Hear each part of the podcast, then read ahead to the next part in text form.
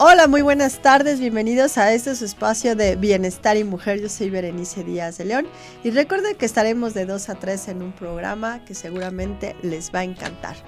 Y ahora sí vengo preparada traemos la tarjeta de bienestar y mujer, la cual ya puedes descargar a través de nuestras redes sociales www.revistabm.com.mx. Ahí la puedes adquirir, la vez que no te la puedes perder. Justo ahorita acaban de subir más de 16 promociones nuestros médicos y entre ellos viene uno súper bueno que son unos nuevos tratamientos con ozono para recuperar toda la parte de la frescura de tu piel. Entonces, bueno, pues es momento de que adquieras tu tarjetita. Acuérdate, no tiene ningún costo, así que no te dejes sorprender. La puedes adquirir a través de las redes sociales o bien a través de Facebook. Nos mandas un inbox, pasas por ella, ya sea a la editorial, o también vamos a dejar aquí unas de regalo para todos ustedes.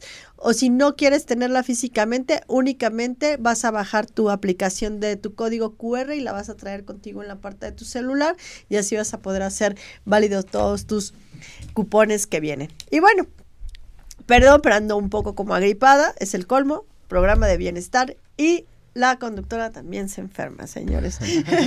Pero vamos a empezar, sí, no, no soy inmortal, ¿no? Tampoco, de eso se trata. Y bueno, vamos a, hoy tenemos dos grandes invitados, el doctor José Ángel Valderas, bienvenido. Hola, ¿qué tal? Muy buenas tardes. ¿Cómo estás? Bien, bien, muchas gracias. Que nos vas a hablar sobre los pacientes con diálisis. Claro, vamos a habla, tocar este tema que es importante para nuestra población con insuficiencia renal. Que aparte, pues la gente realmente como que, como que lo desconoce, que te acerques un poquito más. Ah, Esto es como cuando vamos a cantar, tipo karaoke, y acuérdate, entre más pegadito la voz sale mejor. Perfecto. y también, como siempre, mi gran Rick, ¿cómo estás? Eh, muy bien, gracias de nuevo por la invitación. Y pues hoy traigo un tema los procesos. Vamos a hablar sobre los procesos, la importancia del dolor en nuestra vida y esta parte de la fe. ¿Y hoy qué nos tocó? A ver, ¿qué nos tocaron de dulces? Hoy te traje... Maximizador de fe. Y para creer en ti mismo para creer, ah, este, este me anda gustando, este me anda Oye, pues sácale este chicle, otro día casi me ahogo con uno de estos, es muy grande. Pero tienes que masticar. bueno, pues creo que traemos dos temas. ¿Y qué tal, doctor, si vamos a empezar para exactamente, la gente a veces desconoce lo que no conoce, ¿no? Entonces, háblanos realmente, ¿cómo, ¿cómo empieza esta enfermedad de la diálisis? Bueno, eh, en general pues sabemos que la enfermedad renal es una patología muy frecuente en nuestro país. Prácticamente nuestros pacientes que sufren enfermedad renal es asociada justamente a enfermedades crónicas como complicación de la diabetes mellitus, hipertensión y otras enfermedades inflamatorias. Entonces, conforme va pasando el tiempo y la evolución de la, de la, de la enfermedad, por ejemplo, en un paciente que tiene diabetes de larga evolución y que pues en algunos casos pues eh, no están bajo un tratamiento supervisado, no llevan uno no llevan buenos lineamientos en cuanto a su tratamiento, pues evoluciona a daño en el riñón. O sea, hablas mucho de la diabetes, ¿es para pacientes 100% diabéticos? No, no es, no. es exclusivo de, diabéticos, también pueden ser en otros pacientes, pero la causa más frecuente de enfermedad renal crónica es diabetes mellitus. ¿Y esto qué es? ¿Es, se tapa o, la, eh, digamos que la, diabetes, para que la mayoría de la gente nos entienda, pues es eh, principalmente por todo el azúcar que pues no logra no logra este el cuerpo manejar y entonces este azúcar en exceso empieza a dañar diferentes órganos en especial el riñón y que de forma pues de mucho tiempo de evolución empezamos a tener ya compromiso de nuestros riñones y entonces nuestro riñón ya no tiene la capacidad de filtrar todas las toxinas de nuestro cuerpo. Bueno, aquí cabe resaltar que el azúcar, o sea, principal el refresco de, de, cola, ¿no? Que les encanta la coca. Sí, porque yo he visto, fíjate, chistoso, o sea, hay diabéticos que dicen, ay, yo, me tomo aunque sea un vasitito, pero fíjate, vamos a, partir por eso, la gente no sabe realmente cuánto contiene de azúcar, quita tus dulces. Ay, no, no, por cierto, ay, no es cierto. sí, no, la realidad es que un, vasito, un vasito como el que tienes en la mesa de... No, bueno, ese ya es como 600, Sí, como, exacto, tiene como fácilmente como 15 cucharadas de, y no de azúcar, el, o sea, en la coca que no... O sea, que no está la gente consciente de que tiene mucha azúcar, pues la consume sin medir las consecuencias, ¿no? Y sobre todo porque los pacientes dicen, ah, es que yo me siento bien.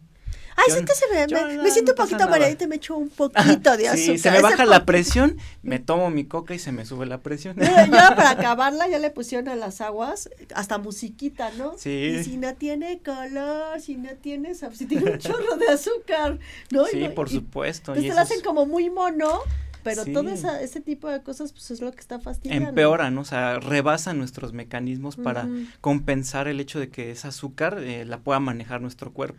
A ver, entonces llega un paciente contigo eh, con este padecimiento, ¿cuál es el tratamiento? ¿Tiene cura?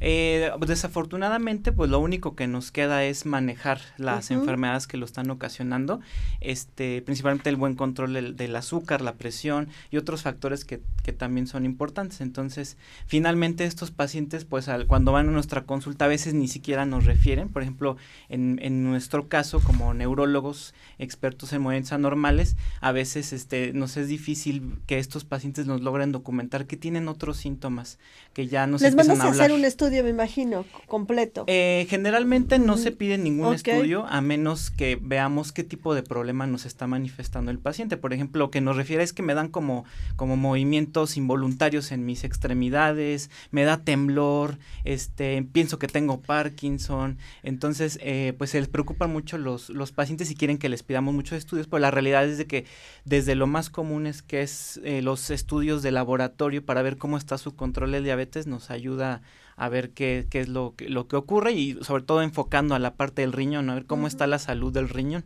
porque con esto nos damos una idea si podemos asociar que el problema del riñón eh, nos está dando trastornos del movimiento y que ya, por ejemplo, en el paciente que ya está en una etapa dialítica, es quien más va a manifestar estos problemas de movimiento anormal.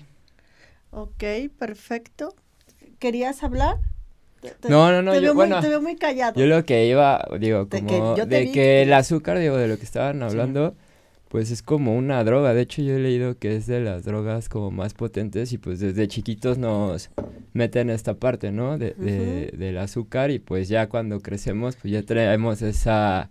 esta, eh, Necesidad. adicción y es muy difícil a veces quitarte eso y aparte de que pienso, porque no soy doctor, de, de la parte del ejercicio, ¿no?